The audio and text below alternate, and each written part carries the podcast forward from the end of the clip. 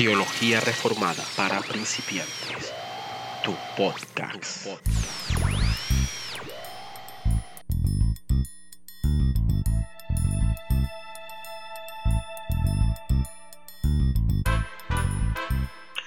Bien, bueno, bienvenido a toda la audiencia de ese podcast. Mi nombre es Jairo Cohen. Y esta noche, bueno, vamos a tener una conversación eh, con una persona que yo conozco hace muchos años, la persona con la que he compartido, conozco de su fe, conozco a su familia y sé que es una persona apropiada para llevar a cabo ese, ese tema. Entonces vamos a saludar desde Cartagena al hermano Elner Borges. Elner, buenas noches, ¿cómo estás? Buenas noches, hermano Jairo. Bien, gracias a Dios, gracias por la invitación que me extendiste. Pues, bueno, alegre de, estar aquí en este podcast. Claro, claro, Elner. Eh, bueno, primero que todo, eh, hermano Elner, eh, háblanos un poco de ti, pues para las personas que no te conocen, cuéntanos un poco más de ti, que, que, quién eres, a qué te dedicas. Sí, claro, este, bueno, como mi hermano le estuvo diciendo, mi nombre es Elner Borges Gutiérrez, eh, soy cartagenero, eh, casado con una hermosa mujer. Genero de, pura cepa, Manuel. Así es. Eh, bueno, mi de profesión diseñador gráfico, eh, asisto a la iglesia Reformada Nación de Dios, eh, que lidera nuestro pastor Luis Román. Desde ya cinco añitos ya hemos metido ya para los seis. Entonces, bueno, contentos de en la ciudad que el Señor me puso para hacer luz. Bueno, cinco añitos, pero aprendiendo bastante que es lo más importante. Sí, aprendiendo mucho. Y da muy agradecido con el Señor porque en eh, el, lugar que hoy me encuentro eh, he aprendido bastante de del cristianismo, ah, de, de todo un poco, ¿no? Ah, bueno. Eh, bueno, eh, yo a Elner pues, lo conozco mucho. Sé que es una persona piadosa y que por lo menos tiene el conocimiento para llevar a cabo esta conversación. Bueno, hermano, eh, hermano Elner, eh, hoy vamos a, tener un tema que, que yo, yo, tengo como una duda y, es la siguiente. Eh, vamos a hablar acerca de la reforma, la reforma protestante, la reforma cristiana, pues como, pues como la queramos llamar. Eh, y la duda mía es lo siguiente. El movimiento reformado es un movimiento que estaba escondido o es, un movimiento que siempre estuvo ahí, pero, pero no, nos dábamos cuenta. Y digo esto por lo siguiente. En Colombia, que es el país de donde pues estamos en este momento, nosotros somos de Colombia, se ha venido levantando ese movimiento que unos años atrás, pongamos cuatro, cinco años atrás, seis, quizás no estaba tan, no tenía ese auge como ahora. Entonces, ¿qué, pasa, ¿qué pasaba en ese momento? Estaba, pero no habíamos dado cuenta, o en realidad se está levantando ahora. ¿Tú qué nos puedes decir al respecto? Bueno, eh, estaba. La reforma protestante, eh, de su inicio, eh, en Colombia pues ha permeado muchos sectores, muchas ciudades de nuestro país desde ya un buen tiempo. Eh, ¿Cómo llegó a diferentes ciudades? Pues misioneros eh, que vinieron a este país, pero sí estaba desde mucho tiempo. Eh, pero no había tenido la fuerza que hoy en día estamos viendo, pues una fuerza en crecimiento, ¿no? Estamos viendo los frutos de todas esas de, de, esas semillas que fueron sembradas cuando estos misioneros llegaron a Colombia y, trajeron la reforma protestante a nuestro país. Pero cómo, digamos que en, en Cartagena, o sea, ¿cómo se dio esto? ¿Qué pasaba en Cartagena hace cinco años que no, que, que, que esté pasando ahora? ¿O qué no pasaba en ese tiempo que esté pasando ahora? ¿Qué pasó ahí?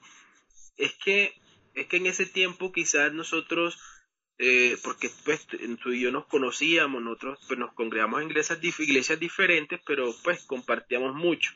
Y la verdad que en Cartagena por lo menos no escuchábamos mucho de, de, de ese título o de esa doctrina, como la queramos llamar. ¿Qué pasó? ¿Qué pasó con nosotros? ¿Estábamos donde no, donde no debíamos estar o qué pasó ahí? Porque no habían iglesias reformadas, o sí, en esa época. Te estoy hablando como 5, 6, 8 años atrás. Bueno, si nos retrocedemos a 5 años, no desde los comienzos donde llega Colombia, sino más que todo donde ya comienza a, a, incomodar los oídos de, de los creyentes, eh, pues bueno, la, la, ciudad, muchos a los que llegamos a, la reforma protestante, no llegamos sabiendo que era reforma, que era la reforma protestante muchos llegamos eh, por predicaciones de otros hermanos, por conversaciones de otros hermanos que se habían acercado a ciertos libros que traían algo que no sabíamos que la Biblia decía. Entonces, muchos de nosotros no llegamos de una sabiendo que íbamos a, a investigar sobre la reforma. Eh, por ejemplo, en mi caso, nosotros, eh, o las inquietudes de, de, comparando la, las predicaciones que escuchábamos con lo que realmente iba en la Biblia y veíamos un, un contraste bastante marcado, pero no entendíamos, eso nos llevó a investigar un poco más, a, mirar a otros predicadores que decían respecto a lo que los predicadores en, en nuestra ciudad estaban informando y de ahí se nos fue inquietando, se nos fue inquietando y, nos topamos con algo que es la reforma, que, esto ya estaba de, durante... ¿Y qué predicadores eran esos? ¿Y quiénes eran esos? Bueno, bueno, en mi caso yo empecé con, el hermano Paul Washer. Eh, Paul Washer. Paul Washer, eh, muchos, creo que muchos, si no fue... ¿Quién no empezó con Paul? o, o, el hermano Chuy Olivares de México también. Eh, eh, todos por ahí tuvimos un acercamiento. Ellos tenían una manera de predicar diferente a, lo que uno venía como que escuchando. O sea, había algo en ellos que, que, no, que nosotros como que, pues ahí pasa algo, ¿cierto? Sí, también era eso. No solamente era el contenido de su predicación, sino también la forma y la pasión como la hacían, la forma como estructuraban sus sermones, cómo exponían sus sermones a la audiencia. Yo creo que eso, eh, sí, claro, en ese tiempo mm, ni por ahí sabíamos que una predicación expositiva, pero... Expositivo, sí, la verdad, eso era algo nuevo para nosotros. Bueno, Elner, ahora para entrar en contexto de lo que en sí es el tema, háblanos, háblanos de algo. ¿Qué es la reforma? ¿Qué es eso? ¿Qué pasó ahí? ¿Con qué se come? ¿Qué pasó?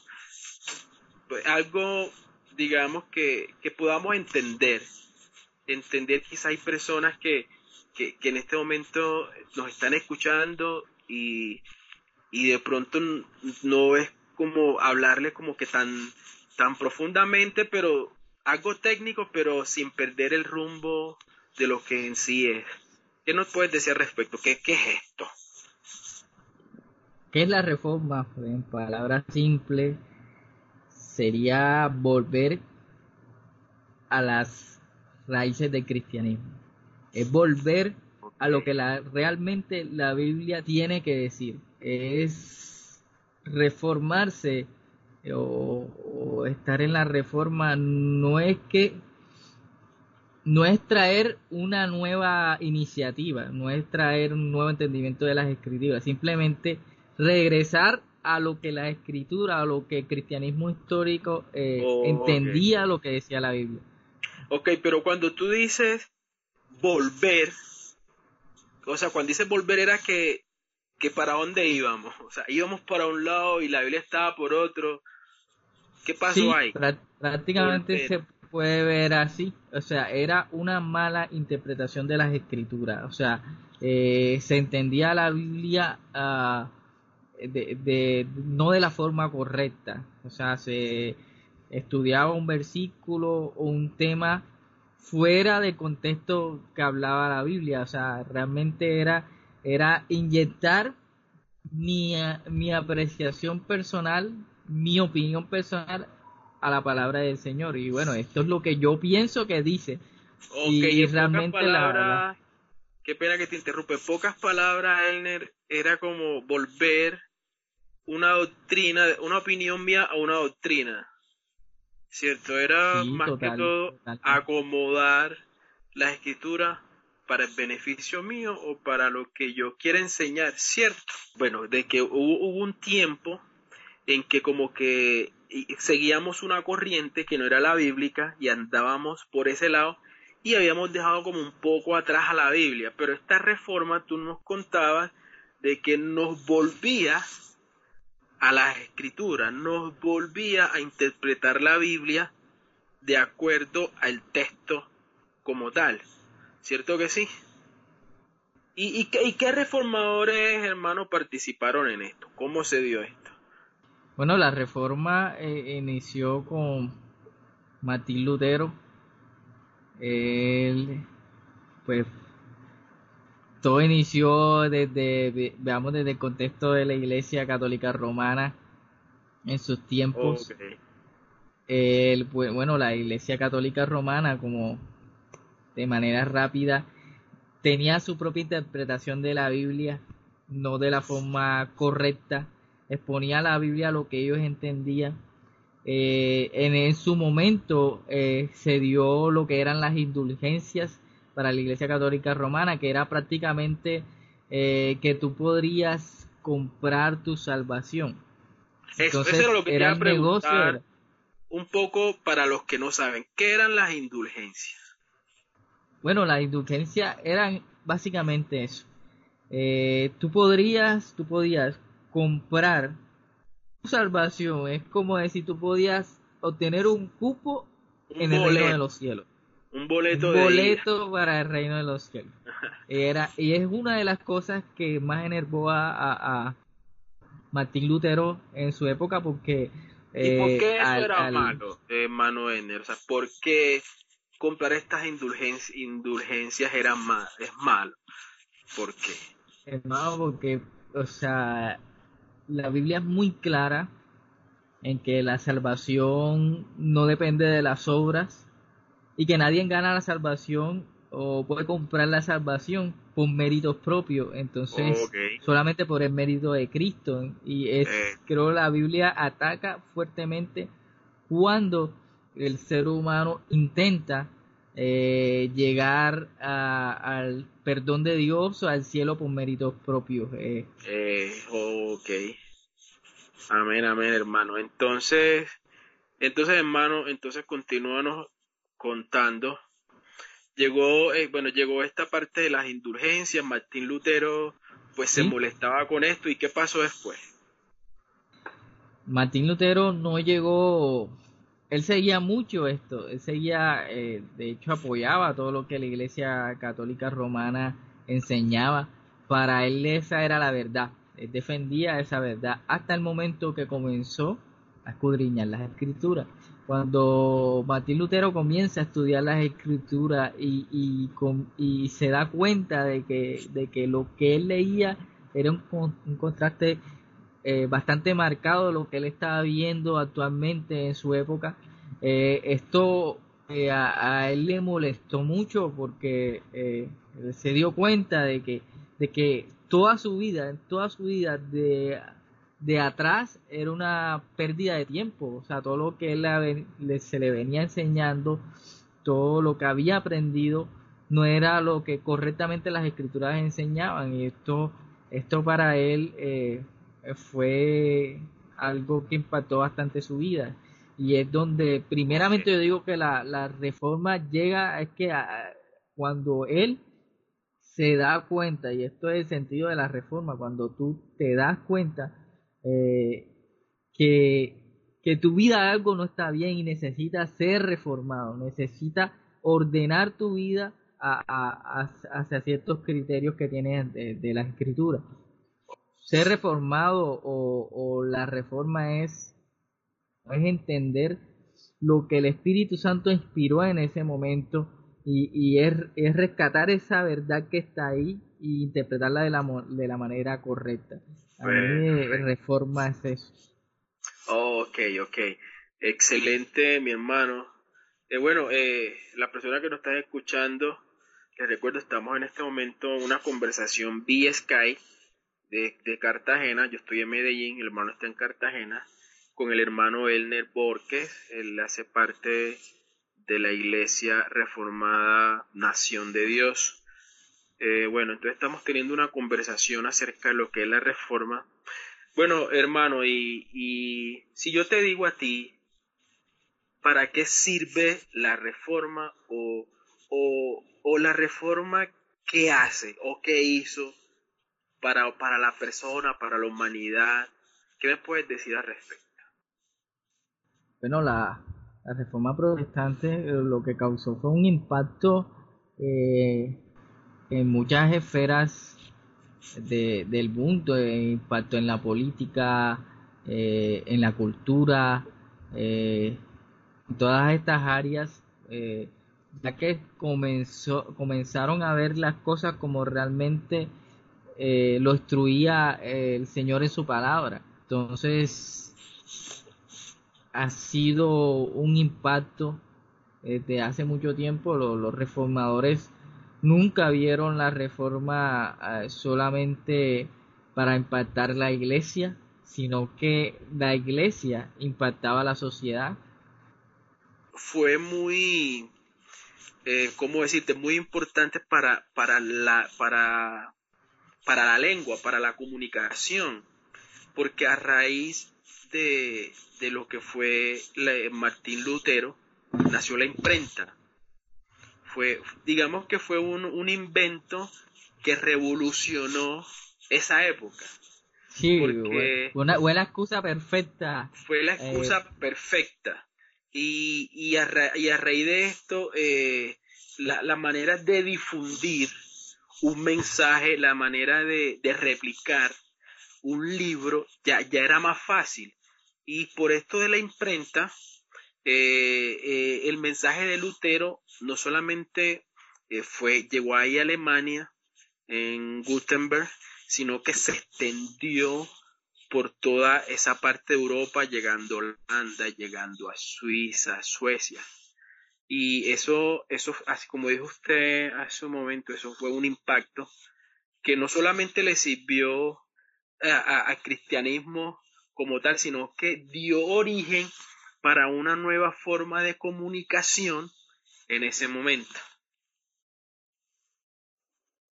Claro, y, me imagino que eh, hablas específicamente de que Martín Lutero quiso extender pues estas, estas creencias o lo que él había encontrado en la escritura. Es como que cuando alguien encuentra algo nuevo y quiere que los demás lo sepan, es cuando él toma la iniciativa de, de clavar, las, clavar las 95 tesis en la catedral, mostrando los diferentes puntos de que la Biblia decía, o sea, esto es lo que la, la Biblia enseña, no es lo que la iglesia romana te está enseñando. Papa, eh, y, lo que el Papa pues quería mostrar.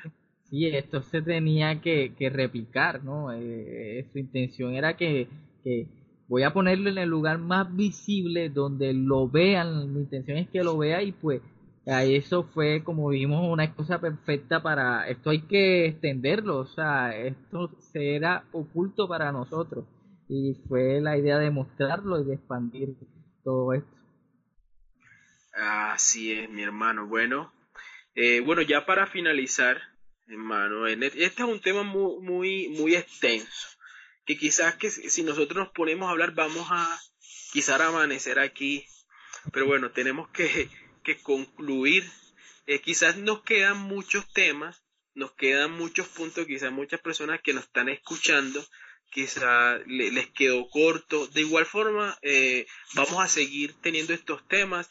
Yo al final les voy a dejar mi correo electrónico para que las personas que nos quieran escribir lo hagan, eh, sugiriéndonos temas o que si nos faltó algo hasta para regañar. Igual aquí estamos todos para aprender y todo, todo con el fin de que nosotros podamos tener una visión clara de lo que son las escrituras.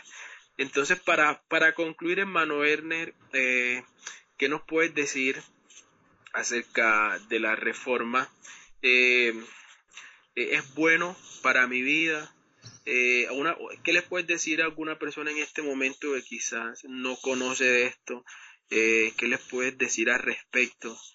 si, su, si dice, no, pero mi iglesia, en este momento mi iglesia no es reformada, en mi iglesia se está predicando esto. ¿Qué consejo le, o, qué les, quería, que eh, les quieres decir a estas personas? Bueno, este, no les voy a hablar de, la perspectiva de porque a mí me funciona, a muchos les funcionará.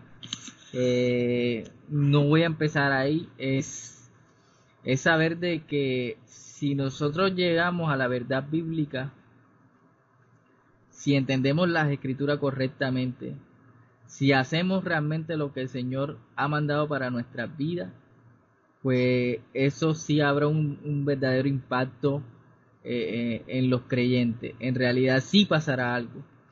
La reforma busca esto. Eh, no queremos a, nosotros exponer la reforma no es no es traer algo nuevo o no es amar una nueva corriente porque ya esto lleva muchos años, es simplemente volver a las escrituras.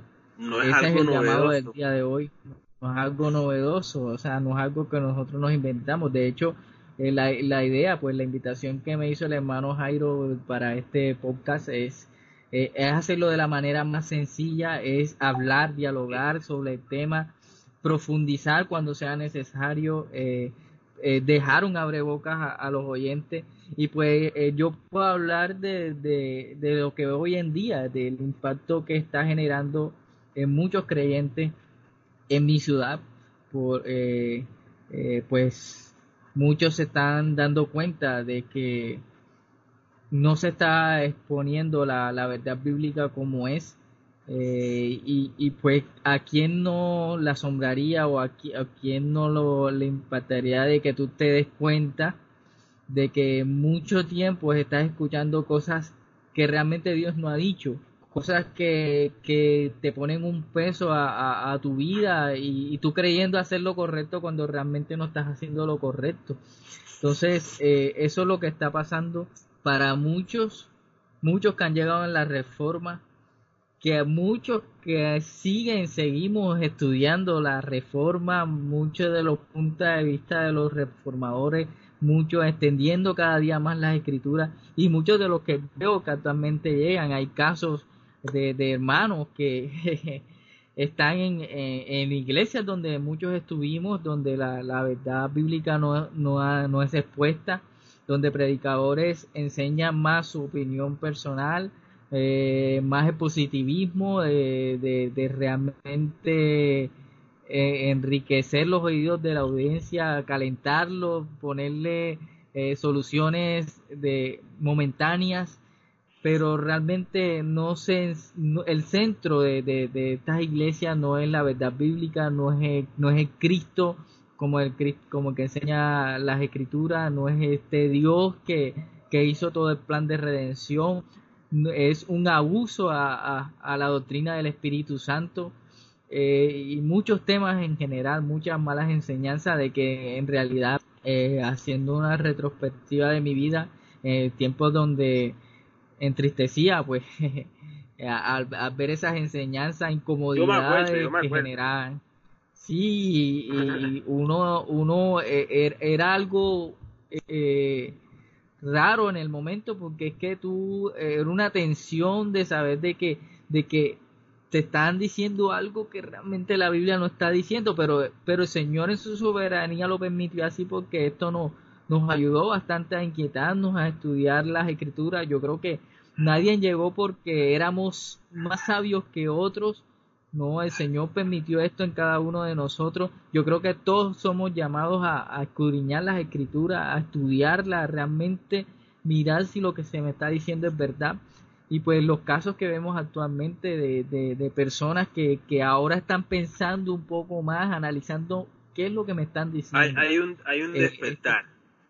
Sí, hay, una, hay unas ganas de, de, de, escuchar, hay unas ganas de, ver, así como, como Pablo lo, lo describe en, en, en Hechos, cuando estas personas eh, examinaban la Biblia para verificar si, si lo que Pablo decía era cierto. Entonces hay un despertar, hay un despertar. Como los este hermanos de, de Berea Sí, esa es la palabra. Yo, yo, yo creo que es despertar, porque no voy a decir un avivamiento, porque nos falta mucho para ver un verdadero avivamiento en nuestro país, pero, pero podríamos llegar hasta allá. Pero, pero hay un despertar en muchos creyentes. Eh, ahora hay abiertamente un intercambio de ideas. la, la época que estamos viviendo actualmente, una era tecnológica, no era lo que años atrás nosotros teníamos, ahora hay más fácil compartir las ideas. Eh, hay muchas distracciones. Antes una persona leía más porque no había entretenimiento, eran, eran los libros. Ahora Exacto, la, televisión, pero eh, ah, ah. igual Dios nos ha dado todas las herramientas como para que el mensaje sea, sea predicado en ese tiempo y hasta en otro y en el futuro. Siempre Dios nos va a dar las herramientas. Y es el mismo mensaje que debemos enseñar, no traer un mensaje nuevo, es el mismo mensaje, replicar ese mensaje. Eh, y es como tú decías, hay, hay dos luchas. Eh, una es la era del intercambio de ideas, donde es más fácil de una persona eh, colocar lo que piensa eh, y ahí es donde nosotros también entramos y aprovechamos esta era tecnológica para, para hacer luz, ¿no? Enseñar, eh, replicar lo que la Biblia eh, nos dice, pero también está mucho entretenimiento, como nuestro hermano nos hablaba, es que, que esto empaña un poco ese proceso, porque hay muchas más cosas por, que desvían la mirada de las personas, entonces... Amén, así Nos ha dado poder a los creyentes el Evangelio es oh. poder y, y, va en contracultura eh, de todo esto, de todo lo que se está dando, no, no, no va por encima de todas estas cosas. El cristianismo oh. impacta en todo, impacta en la cultura, impacta en nuestra vida, en nuestra manera de pensar, en la política, todas las esferas. Y es lo que vemos, todas las esferas están ahí. Bueno, mi hermano Elner, eh, bueno, yo creo que ha sido un tiempo muy gratificante, se nos quedan muchas cosas, pero bueno, el tiempo es, es corto, ya, ya, igual ya no es como antes que nos quedábamos hasta las 2 de la mañana, 1 de la mañana hablando, ya nosotros estamos casados, ya las nuestras esposas nos están mirando como que ah, vente para Hacen un llamado. Exacto, haciendo el eh, llamado, pero bueno eh, ya vamos a tener más tiempo para seguir dialogando sobre estos temas. Bueno, Manuel, eh, este, de antemano este, doy las gracias eh, por darnos un poco de tu conocimiento respecto a este tema. Eh, para mí es un privilegio tener esto, este tiempo de conversación contigo. Entonces, muchas gracias, hermanos, por permitirme tener esta charla contigo esta noche gracias a ti, hermano Jairo, y pues es un honor de, compartir un poco de lo que sé. Eh, darte gracias por lo que el Señor me ha dado durante este tiempo y pues ánimo a todos los que están escuchando, pues como, como lo hablamos, esto es una iniciativa, falta mucho, hay mucha tela para cortar, y esto es animar a los hermanos que ahora están un poco acercándose a esto, que tienen inquietudes. La idea es compartir y escucharlo de, todo lo que ha sido este proceso para mí, para el hermano Jairo, para otros y pues eh, animarlo de que, de que volvamos a las escrituras, volvamos a la enseñanza bíblica, volvamos a, a lo que el Señor realmente no, no nos está hablando de escuchar ah, realmente el Señor tiene para decir. Bueno, así es, hermano. Bueno, muchas gracias a todos nuestros oyentes. Gracias también. Ya saben que si tienen algún tema, alguna inquietud, algo nos pueden escribir. Pueden escribir a mi correo jairo.coen. Coen se escribe C de casa o de oso, H de habichuela, E de enano, N, N, Jairo jairo.cuen.r arroba gmail.com tu, tu correo hermano Werner. Bueno, me, pueden escribir a elnerjbg.com pueden escribirle y dejar su mensaje y, con gusto estaremos eh, pues respondiendo todo lo que las inquietudes que tienen el resto de los oyentes. Así es, bueno, queridos oyentes, buenas noches y bueno, nos estaremos viendo en esta nueva, en una próxima ocasión. Bendiciones hermanos, nos vemos pronto. Chao.